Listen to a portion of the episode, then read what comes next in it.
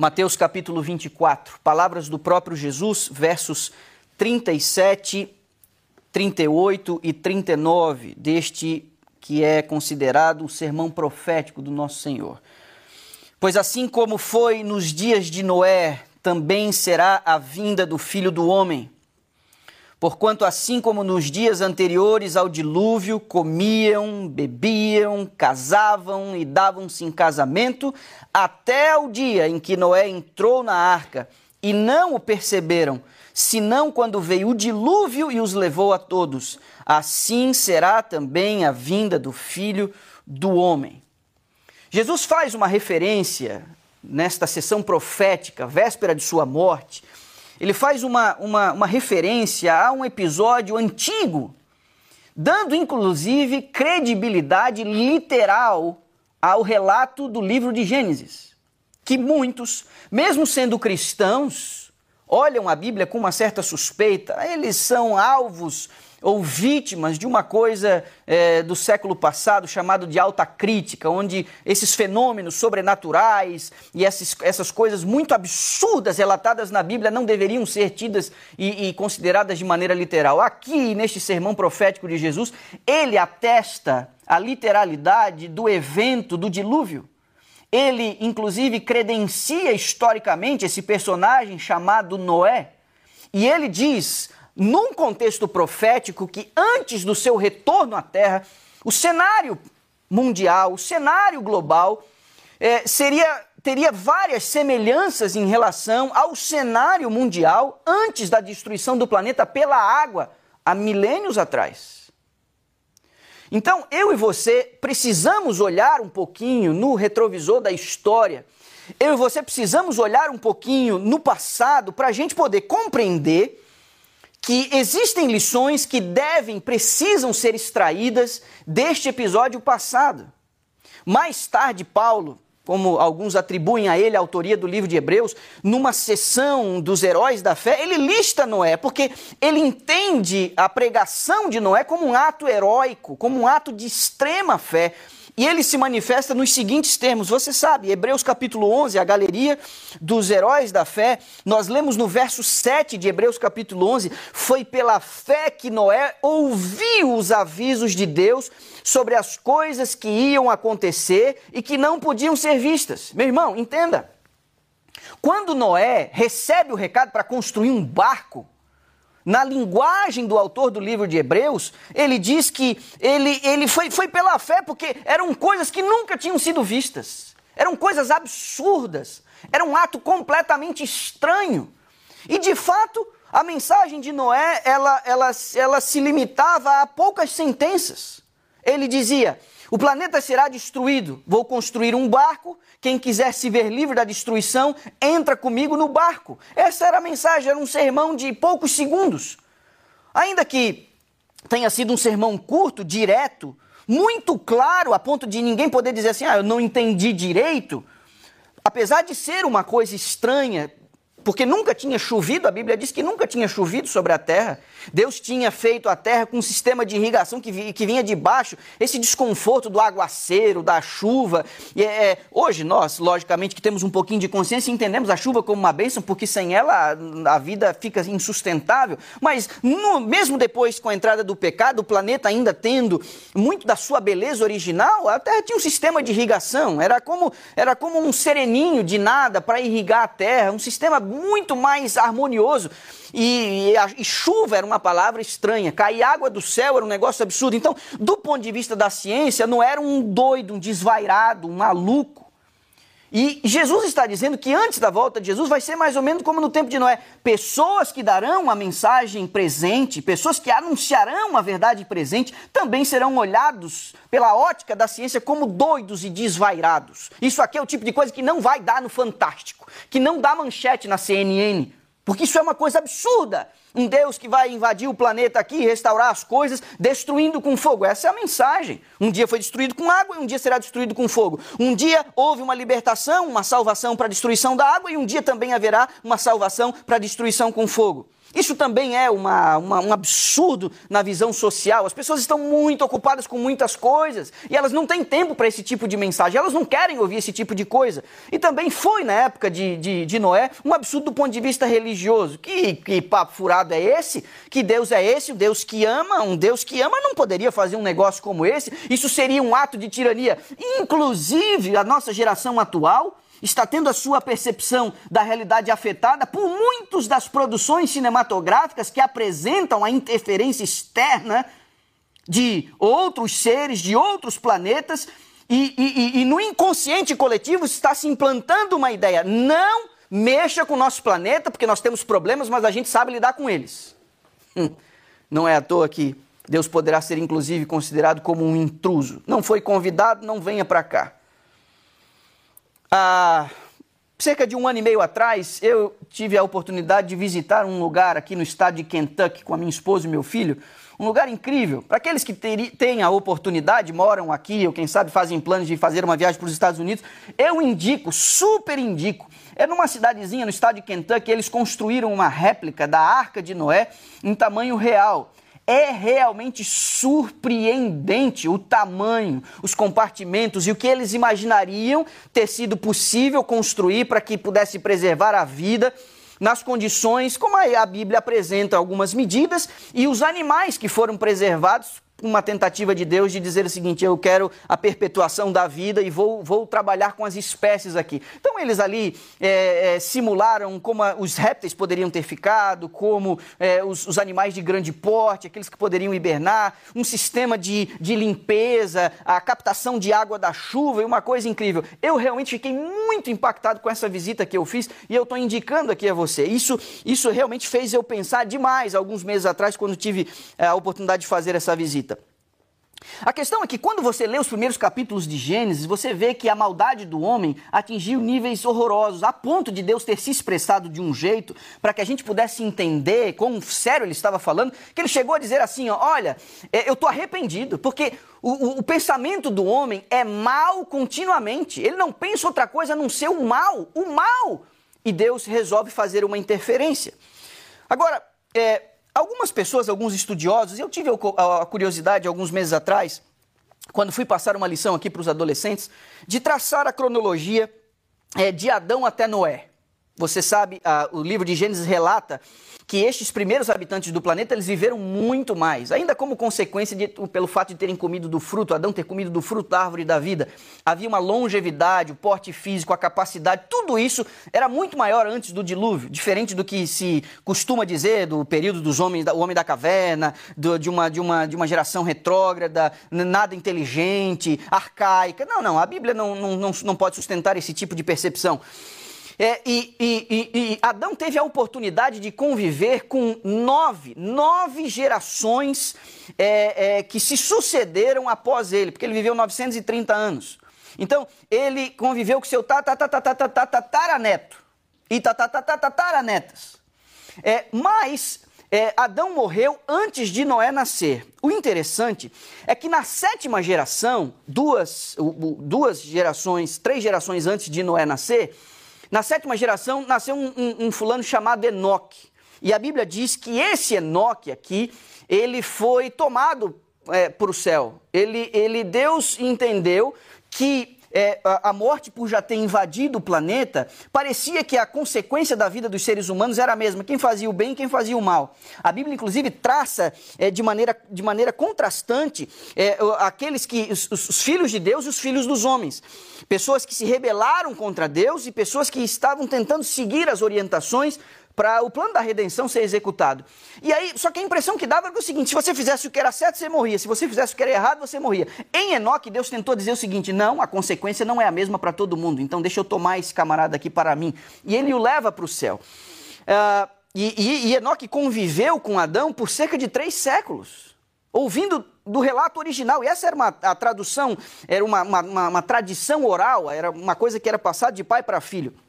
Agora, o que é interessante quando você observa essa cronologia é que Noé conviveu com seu avô Matusalém e com seu pai Lameque por muitos e muitos anos. E, e ele teve que confiar no ensino dos seus pais porque Noé não ouviu o relato primário da boca de Adão. Ele ouviu de segunda mão já. Ele ouviu daqueles que ouviram de Adão. Noé, quando recebe a mensagem do plano da salvação e recebe a herança espiritual, ele precisou confiar nos seus pais. E aqui vai um recado, e eu vou dar alguns recados para os pais aqui. Nós passamos por uma questão de tradição oral. E os pais que são fiéis a Deus e à revelação bíblica, eles têm um dever extremamente importante na, na herança espiritual que eles dão aos seus filhos. Noé precisou confiar no avô Matusalém e no pai Lameque. E agora, ambos, isso aqui é uma coisa incrível. Lameque, o pai, e Matusalém, o avô, acompanharam a construção da arca. O, o, impressionante é que quando você pega a cronologia nos primeiros cinco, seis capítulos do livro de Gênesis, nós percebemos, ao contrário do que muita gente imagina, Noé não esteve sozinho na construção da arca. Porque o pai e o avô passaram praticamente todo o período da construção convivendo com o filho. O pai de Noé morreu cinco anos antes do dilúvio. E pasme você, o avô, que foi o homem que mais viveu, segundo o relato bíblico, 969 anos, o avô morreu no ano do dilúvio. Percebe? O pai morreu cinco anos antes do dilúvio, ou seja, acompanhou 115 anos da construção. E o avô morreu no ano do dilúvio. Deus, Deus entendeu que ele, era uma passagem de bastão e não, não cansaria ainda mais o seu servo. Isso agora era, era um problema com Noé. Agora, a construção da arca não foi apenas uma execução de um plano maluco. A execução da, da arca foi um projeto de família. Eu fico imaginando, sabe, ah, no período da construção, é, é, como as coisas na vida de Noé giravam em torno da arca, porque quando ele começa a construção da arca, e é, temos uma referência histórica nas Escrituras, é, 20 anos depois do início da construção, ele tem o seu primeiro filho, seu primogênito. E depois ele tem os outros dois, que a gente não sabe exatamente a diferença de idade entre Sem, Cão e Jafé.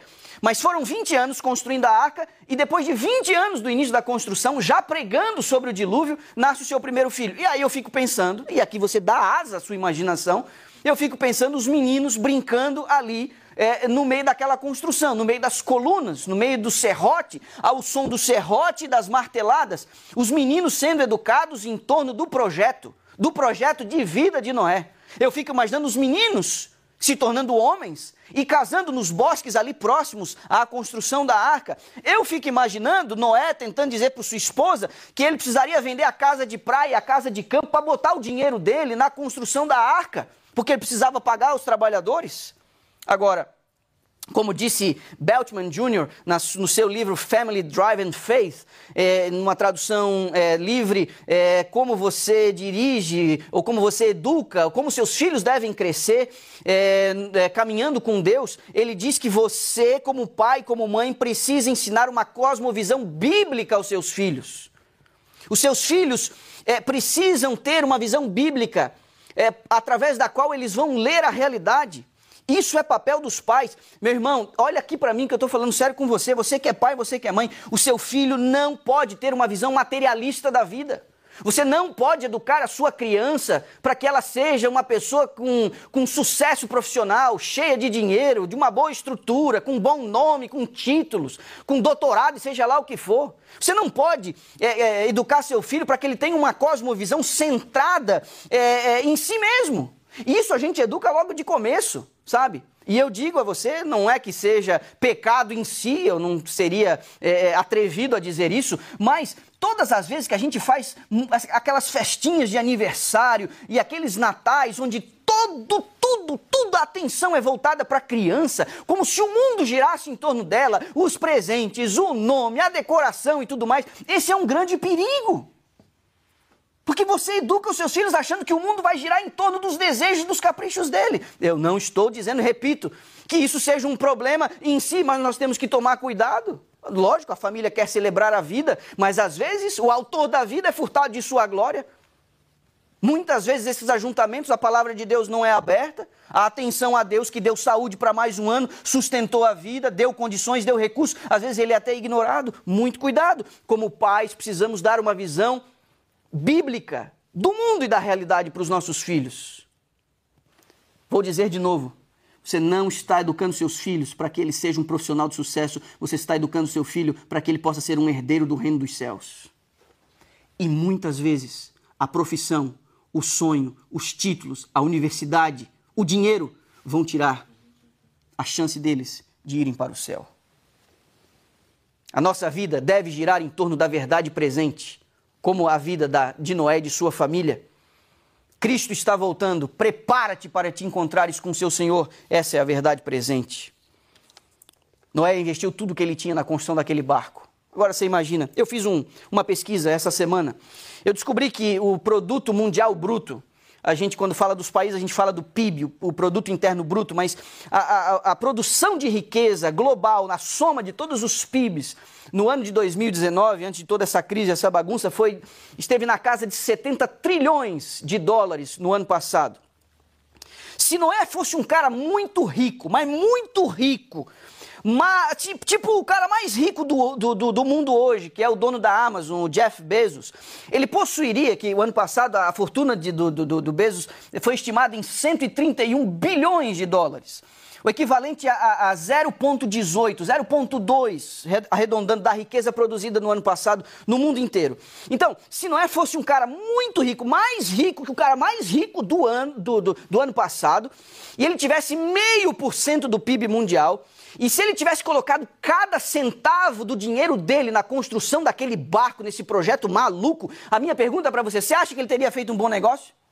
Fala sério, você acha que ele teria feito um bom negócio se não é fosse muito rico, mais rico que o cara mais rico do mundo hoje, e ele tivesse botado cada centavo na construção de um barco, porque ele disse que ia cair água do céu, porque Deus tinha falado com ele. Você acha que ele teria feito um bom negócio? A maioria de nós, numa visão mais materialista, uma visão matemática, mais, mais lógica, diria: não, ele fez uma verdadeira loucura, jogou todo o dinheiro dele na construção de um barco, perdeu tudo. A questão é que ele entrou na, na arca e 40 dias depois, ele entrou na arca falido e 40 dias depois ele se tornou o dono do mundo. Noé tinha 100% do capital mundial para dividir com três filhos. Cada um pegou um continente e ainda sobrou uns lotes por aí. Você não tem nada. Você não tem nada. Mas cuidado para esse seu nada não tirar de você tudo. Muito cuidado. Eu não estou vendendo lote no céu, não tenho procuração para isso. Mas eu garanto a você uma coisa através das páginas sagradas das Escrituras um coração egoísta não poderá herdar o reino dos céus. Um coração egoísta seria incapaz de apreciar a vida eterna.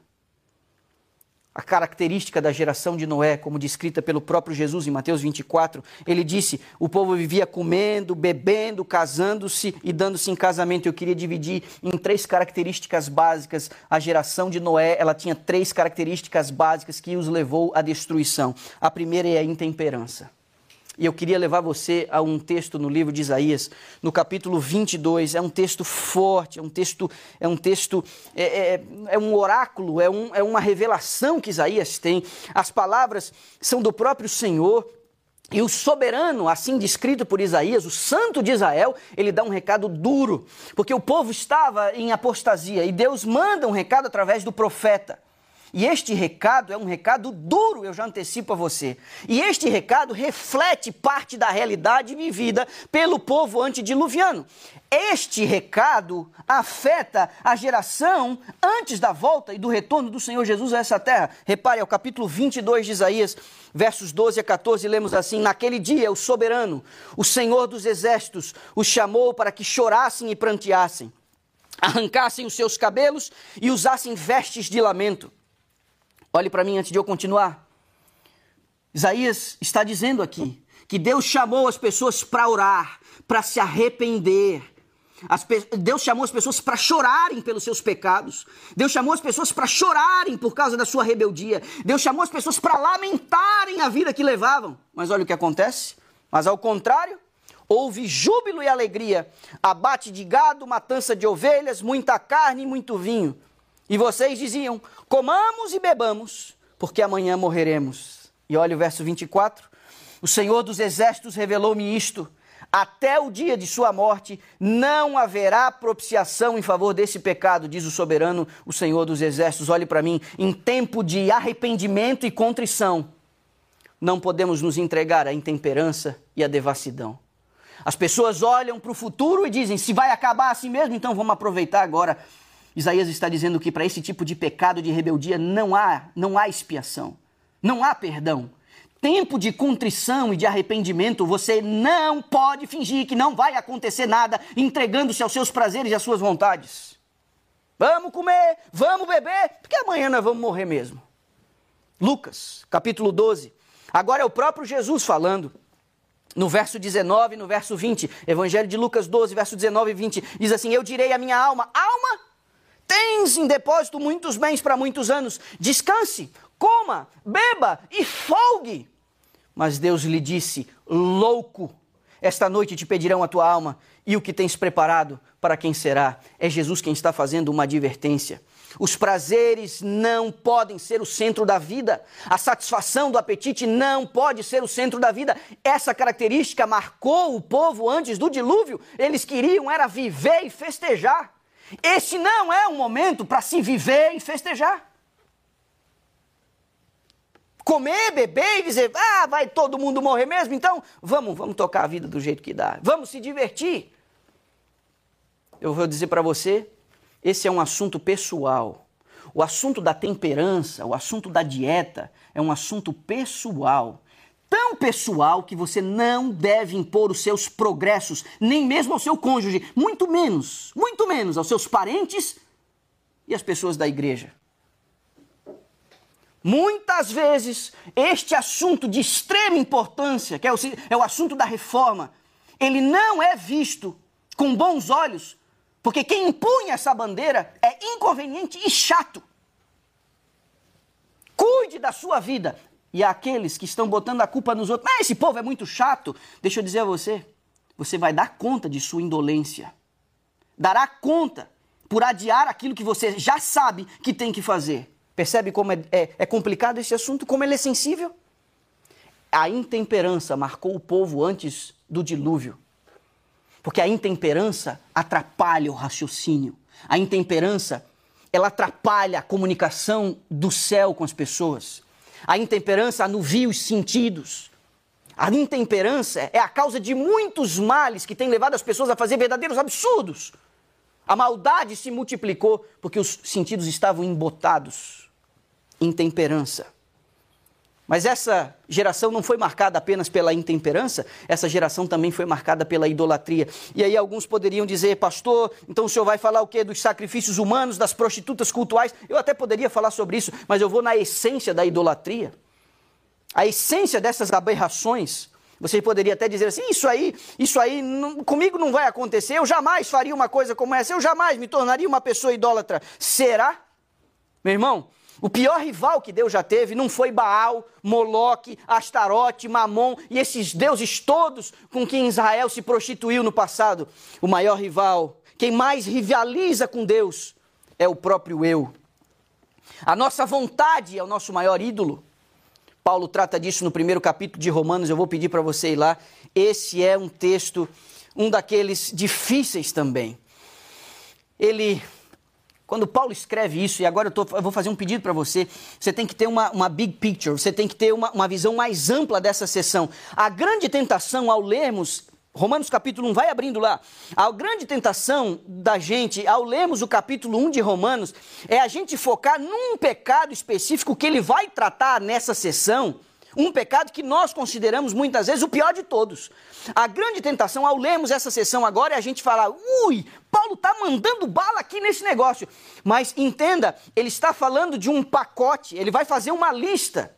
E nós não podemos olhar nessa lista um pecado e a gente mesmo, por nossa própria vontade, dizer que esse aqui é o pior de todos. Nós não temos autorização para isso. Mas esse pecado é descrito aqui, e este pecado e a gente entra na terceira característica do povo antediluviano, é a libertinagem. Você tem a intemperança, você tem a idolatria, e a idolatria em seu, em seu, em, em seu, em, su, em seu sentido mais amplo, em essência, a idolatria é, é, o eu sendo colocado em primeiro lugar, a minha vontade sendo colocada em primeiro lugar, e aí eu, eu logicamente, eu desvio a atenção é, da adoração que é unicamente devida a Deus para as minhas coisas, para as minhas vontades, para as minhas preferências, e a terceira característica do povo antediluviano era a libertinagem. Perceba, Romanos capítulo 1, a partir do verso 18, lemos assim: a ira de Deus se revela do céu contra toda impiedade e perversão dos homens que detêm a verdade pela injustiça. porque o que, de, o, de, o que de Deus se pode conhecer é manifesto entre eles, porque Deus lhes manifestou. Porque os atributos invisíveis de Deus, assim o seu eterno poder, como a sua própria divindade, claramente se reconhecem desde o princípio do mundo, sendo percebidos por meio das coisas que foram criadas. Tais homens são, por isso, indesculpáveis. Antes de eu ir para o verso 21, olha aqui para mim. Paulo começa dizendo o seguinte: Deus está se revelando a todas as pessoas. Essa é a revelação natural. Deus tem dado sinais, Deus tem deixado pegadas de suas obras e de sua identidade na revelação natural, na natureza, nas suas obras. Todas as pessoas estão sob a influência de sua revelação natural. Todas as pessoas estão sob a influência da noção de certo e de errado, de um padrão ético e moral que o Espírito de Deus lhes coloca através de sua consciência. Todas as pessoas, desde o mais culto numa grande cidade aquele mais isolado numa tribo indígena no interior da, da Amazônia ou um aborígene lá nos confins da terra no continente australiano. Todas as pessoas têm, pela revelação natural, a noção de certo e errado, e nas palavras de Paulo, serão indisculpáveis. Porquanto, diz o verso 21, tendo conhecimento de Deus, não o glorificaram como Deus, nem lhe deram graças, antes se tornaram nulos em seus próprios raciocínios, obscurecendo-lhes o coração insensato. Inculcando-se por sábios, tornaram-se loucos e mudaram a glória de Deus incorruptível em semelhança da imagem de homem corruptível, bem como de aves, quadrúpedes e répteis. Ele está falando de idolatrias que são é, materializadas através de, de, de obras feitas por mãos humanas. E o verso 24: Por isso Deus, observe, agora fica feio. Deus entregou tais homens à imundícia, pelas concupiscências do seu próprio coração, que desonrarem o seu corpo entre si para desonrarem o seu corpo entre si, pois eles mudaram a verdade de Deus em mentira, adorando e servindo a criatura em lugar do Criador, o qual é bendito eternamente. Verso 26: Por causa disso, os entregou Deus às paixões infames, porque até as mulheres mudaram o modo natural das suas relações íntimas por outro contrário à natureza. Semelhantemente, os homens também, deixando o contato natural da mulher, se inflamaram mutualmente em sua sensualidade, cometendo torpeza, homens com homens e recebendo em si mesmos a merecida punição do seu erro. Paulo está introduzindo o assunto da distorção sexual, dizendo que Deus deixou de ser o objeto da adoração e o homem passou a ser o objeto da, da, adoração. A satisfação que o homem encontra em si mesmo, encontra sua plenitude na devassidão, quando ele, inclusive, desconsidera a natureza de sua, de sua própria pessoa, mulher com mulher, homem com homem. Perceba? As Escrituras, me permita ler ainda os, os versos seguintes porque aqui Paulo está introduzindo o assunto da distorção sexual, colocando na conta da idolatria. O eu, em primeiro lugar, então, antes de eu seguir, o verso 28. E por haverem desprezado o conhecimento de Deus, o próprio Deus os entregou a uma disposição mental reprovável para praticarem coisas inconvenientes, cheios, repare a lista, de toda injustiça, malícia, avareza, maldade, possuídos de inveja, homicídio, contenda, dolo, malignidade, sendo difamadores, caluniadores, aborrecidos de Deus, insolentes, soberbos, presunçosos inventores de males, desobedientes aos pais, insensatos, pérfidos, sem afeição natural e sem misericórdia. Ora, conhecendo eles a sentença de Deus de que são passíveis de morte os que tais coisas praticam, não somente as fazem, mas também aprovam os que assim procedem. Basicamente, nós podemos discorrer no assunto da distorção sexual em três níveis, como propõe John Piper. A primeira coisa é que as escrituras condenam tal prática. Lemos um dos textos clássicos, existe um outro na, na carta de Paulo aos Coríntios, mas esse aqui é um deles. A Bíblia classifica como pecado e não há, se você quer ser fiel ao relato bíblico, não há como considerar isso de uma outra maneira. A Bíblia classifica como uma distorção moral, classifica como pecado, alvo do juízo de Deus. Esse é o primeiro ponto. Alguns poderiam se satisfazer com essa resposta. Se a Bíblia está dizendo que é pecado, para mim não preciso de mais explicações. Mas existem outras explicações. Um segundo nível, numa segunda camada, se a gente for um pouquinho mais a fundo, nós vamos ao relato original da criação. E aí Deus não apenas diz que é errado, mas ele diz que nós somos programados para um outro tipo de modelo. Deus fez homem e mulher. Ele estabeleceu os critérios e as formas da sexualidade humana. Um cristão que crê na literalidade do relato de Gênesis deveria, que, um cristão que não crê na literalidade do, do, do relato de Gênesis deveria reconsiderar sua crença. No relato da criação, Deus se apresenta como o autor da sexualidade. Deus inventou isso. Deus inventou os dispositivos, os gatilhos. Deus inventou os hormônios. Deus inventou as sensações. Deus inventou o prazer. E Deus deu isso como um presente ao casal. E nós precisamos lembrar que, num contexto prévio ao pecado, a intimidade entre um homem e uma mulher está no contexto da perfeição, na ausência de pecado. Ele fez acontecendo entre um homem e uma mulher que se complementam até anatomicamente. Essa complementação dos seres humanos dá a eles a capacidade de gerar uma outra vida. Isso não é possível em nenhum outro modelo, em nenhuma outra adaptação. Qualquer coisa disso, nesse segundo nível de compreensão, é uma corrupção, é disfuncional, é ofensivo a Deus.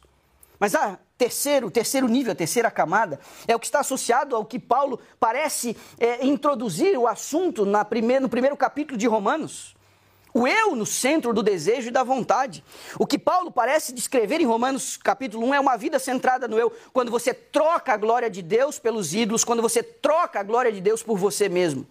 O primeiro capítulo de Romanos faz uma descrição dos que desprezam o conhecimento de Deus, dos que se encheram de injustiça, essas são as palavras que ele utiliza. E aí uma lista de horrores se segue é a imoralidade. E a imoralidade sexual é uma dessa, um dos itens dessa lista. Por alguma razão, nós temos a tendência de achar que pecados ligados à sexualidade são os mais terríveis e imperdoáveis.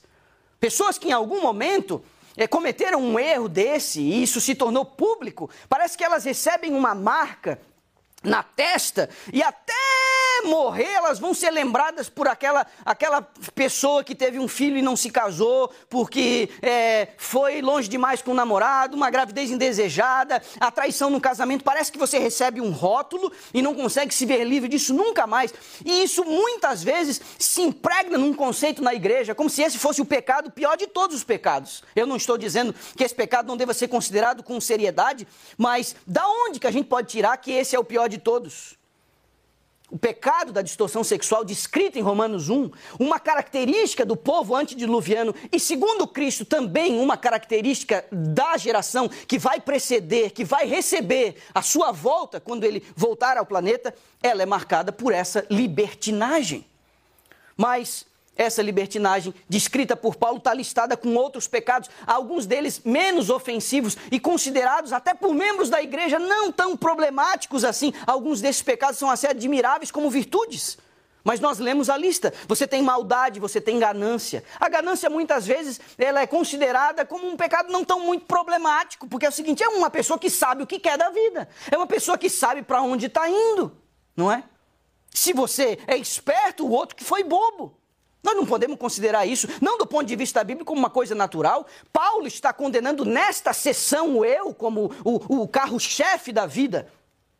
Mas ele diz: tem inveja, tem homicídio, rivalidade. Pessoas que não, não, por ciúmes, começam a disputar posições, lugares, coisas. A Bíblia está considerando isso como uma distorção, engano, malícia, calúnia, fofoca insolência, inimizade contra Deus, presunção, desobediência aos pais, deslealdade. Essa lista é colocada aqui junto com a distorção sexual. E nós não podemos ignorar isso. Paulo diz que são pessoas que inventam maneiras de praticar o mal.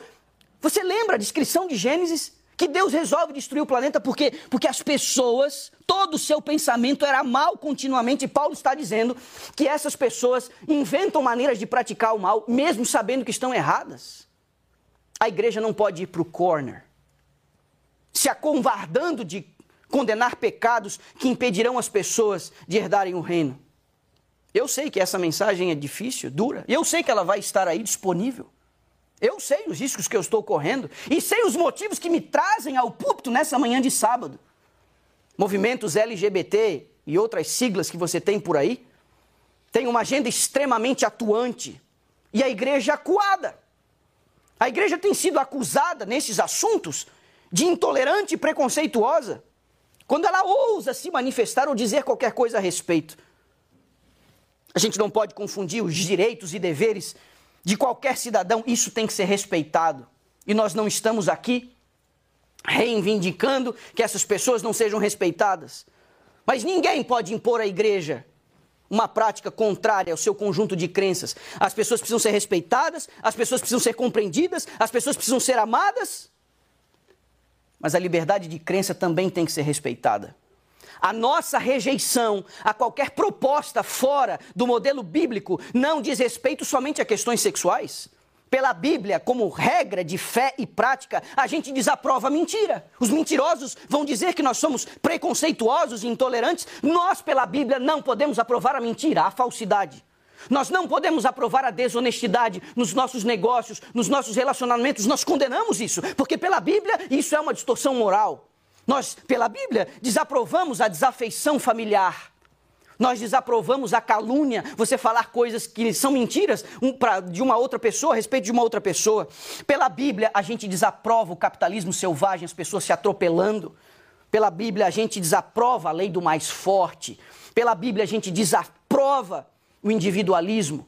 Pela Bíblia, nós precisamos promover a paz e o amor entre as pessoas. Mas também através do ensino bíblico nós desaprovamos pela Bíblia, não por nossas próprias opiniões, pela honestidade com este livro pelo qual guiamos a nossa vida e conduzimos a igreja, pela Bíblia, nós desaprovamos qualquer relação sexual fora dos limites do casamento. Nós desaprovamos homens que batem no peito porque já se deitaram com várias mulheres e querem contar vantagens em relação a isso. Nós desaprovamos o sexo casual sem compromisso. Pela Bíblia, nós erguemos a nossa voz dizendo: isso está errado. E a geração que marcou o período do dilúvio foi uma geração dissoluta e libertina. E Jesus, dois dias antes de morrer, ele disse: Como nos dias do dilúvio, casavam e davam-se em casamento. Isso é sexo casual. Também pelas Escrituras, pelos textos que lemos e outros que poderíamos ter lido, Desaprovamos qualquer relação a não ser entre um homem e uma mulher. Não dois homens, não duas mulheres, não várias pessoas ao mesmo tempo, não com animais. E tudo isso está por aí circulando como se dizendo: você, à medida de todas as coisas, faz do seu jeito, faz da sua maneira.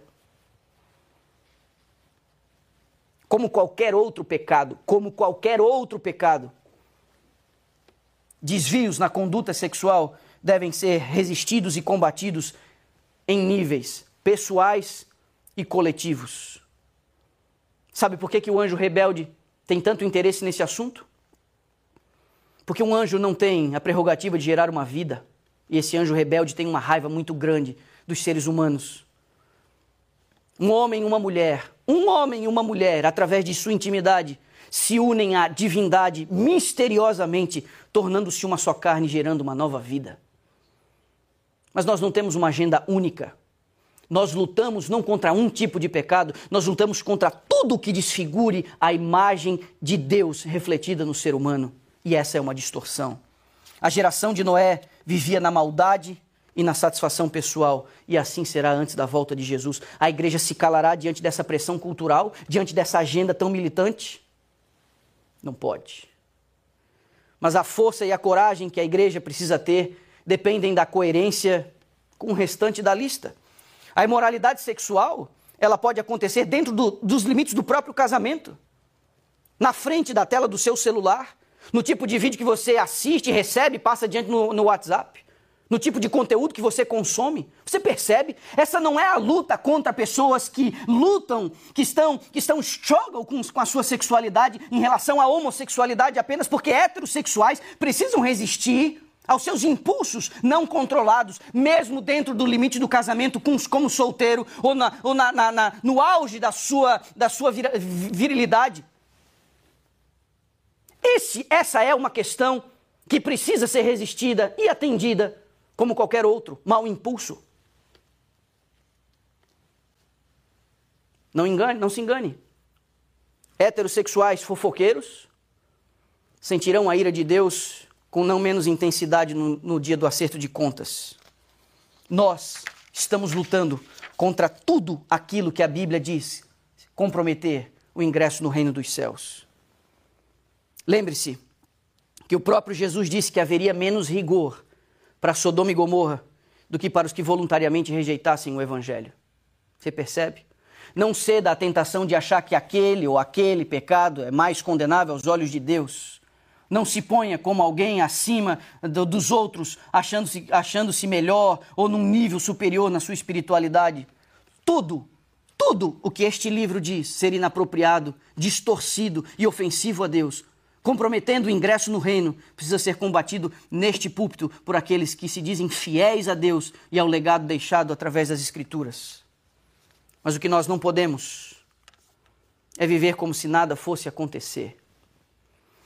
Na descrição que lemos de Mateus, capítulo 24, verso 39, Jesus diz que seria como nos dias do dilúvio, e ele, e ele diz, no final dessa sessão, ao citar Noé, ele diz que isso vai acontecer. E o dilúvio veio e levou a todos. Nesta sessão, ele está fazendo um apelo à vigilância. Nesta sessão, ele está fazendo um apelo àqueles que vivem como se nada fosse acontecer. Porque apesar de a mensagem ter sido pregada por 120 anos, apesar de uma mesma nota ter sido batida por mais de um século, quando o dilúvio veio, levou embora toda uma geração de pessoas, com exceção de uma família. A segunda carta de Pedro é o último texto dessa manhã, nós estamos partindo para o final. Segunda, segunda carta de Pedro, capítulo 3, nós lemos assim, 2 Pedro capítulo 3. Antes de tudo, saibam que nos últimos dias surgirão escarnecedores, zombando e seguindo suas próprias paixões. Eles dirão: O que houve com a promessa da tua vinda? Desde que os antepassados morreram, tudo continua como desde o princípio da criação, mas eles deliberadamente se esquecem de que há muito tempo, pela palavra de Deus, existem céus e terra, e esta formada de água e pela água. E pela água o mundo daquele tempo foi submerso e destruído. Pela mesma palavra, os céus e a terra que agora existem estão reservados para o fogo, guardados para o dia do juízo e para a destruição dos ímpios. Meu irmão, tem gente achando que está tudo do mesmo jeito como sempre foi. Tem gente que ora se assusta diante de um sinal ou outro. Tem gente que, de uma hora para outra, acaba se alarmando devido a uma crise. E essa crise que nós estamos agora imersos, e se você está assistindo isso meses ou anos depois, eu não sei. Nós estamos falando no final do mês de abril do ano 2020, no meio de uma crise chamada de Covid-19. E muitas pessoas pararam para refletir na, na, sua própria vida. Muitas pessoas tomaram coragem para olhar para dentro de si e perceber: a minha vida não está certa aqui, aqui e aqui. Muitas pessoas pararam para remendar seus erros, para corrigir suas falhas. Mas existem outros que, assustados no início, agora parecem estar voltando para sua rotina. Agora, ao perceber que isso vai passar, que de alguma maneira esse não é o fim, acabam voltando para sua rotina, para os seus sonhos, para os seus projetos, entendendo que a sua vida, não entendendo que a sua vida deveria girar em torno da verdade presente, desconsiderando o fato de que, pela sua misericórdia, Deus está mandando avisos dizendo: prepara-te, porque eu estou voltando como nos dias de Noé, intemperantes, idólatras, dissolutos. A nossa geração, a geração que se prepara para a volta de Jesus, precisa se contrapor a essa cultura. Precisa viver de uma outra maneira, de uma outra forma.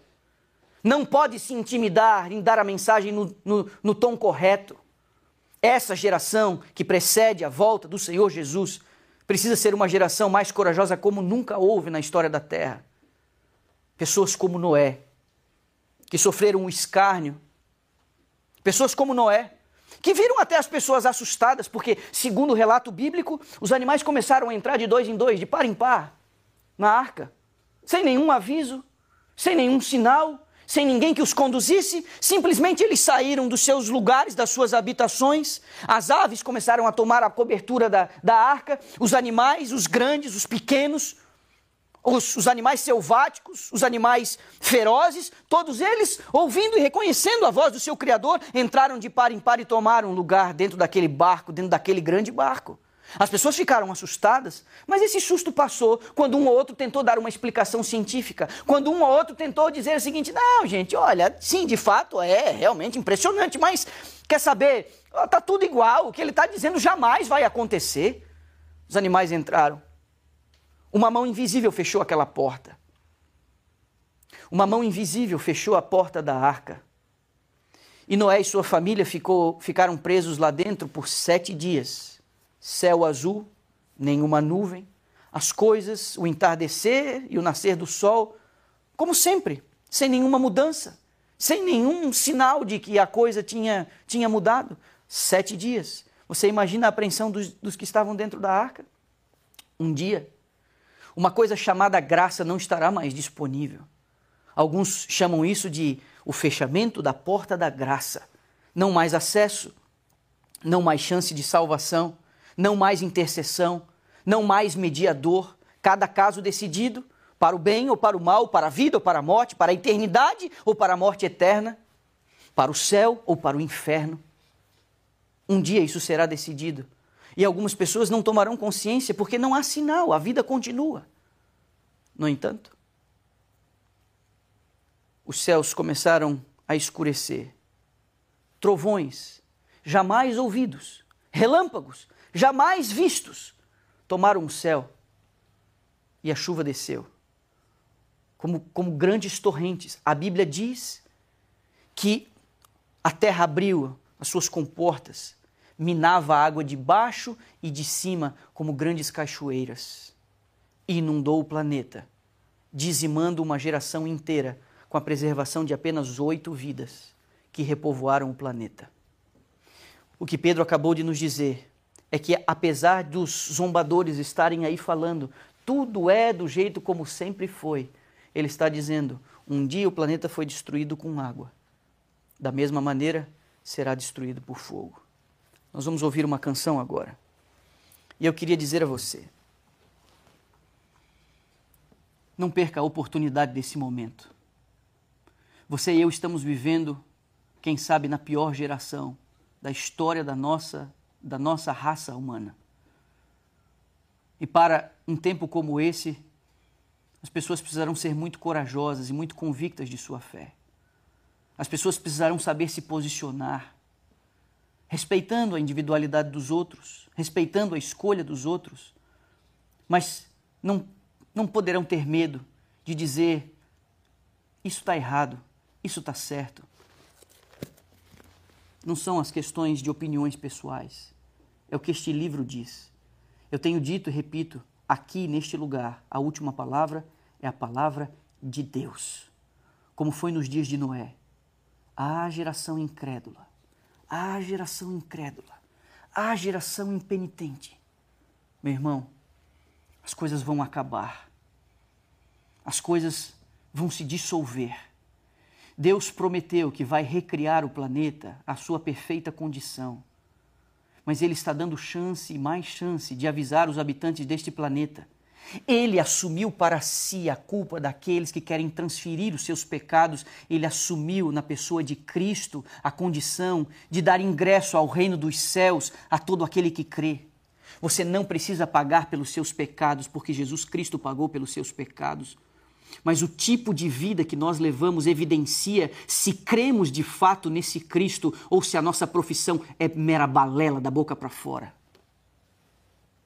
Nós estamos sendo chamados ao arrependimento dos nossos pecados.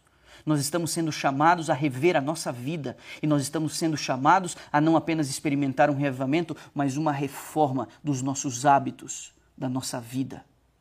A geração de Noé era intemperante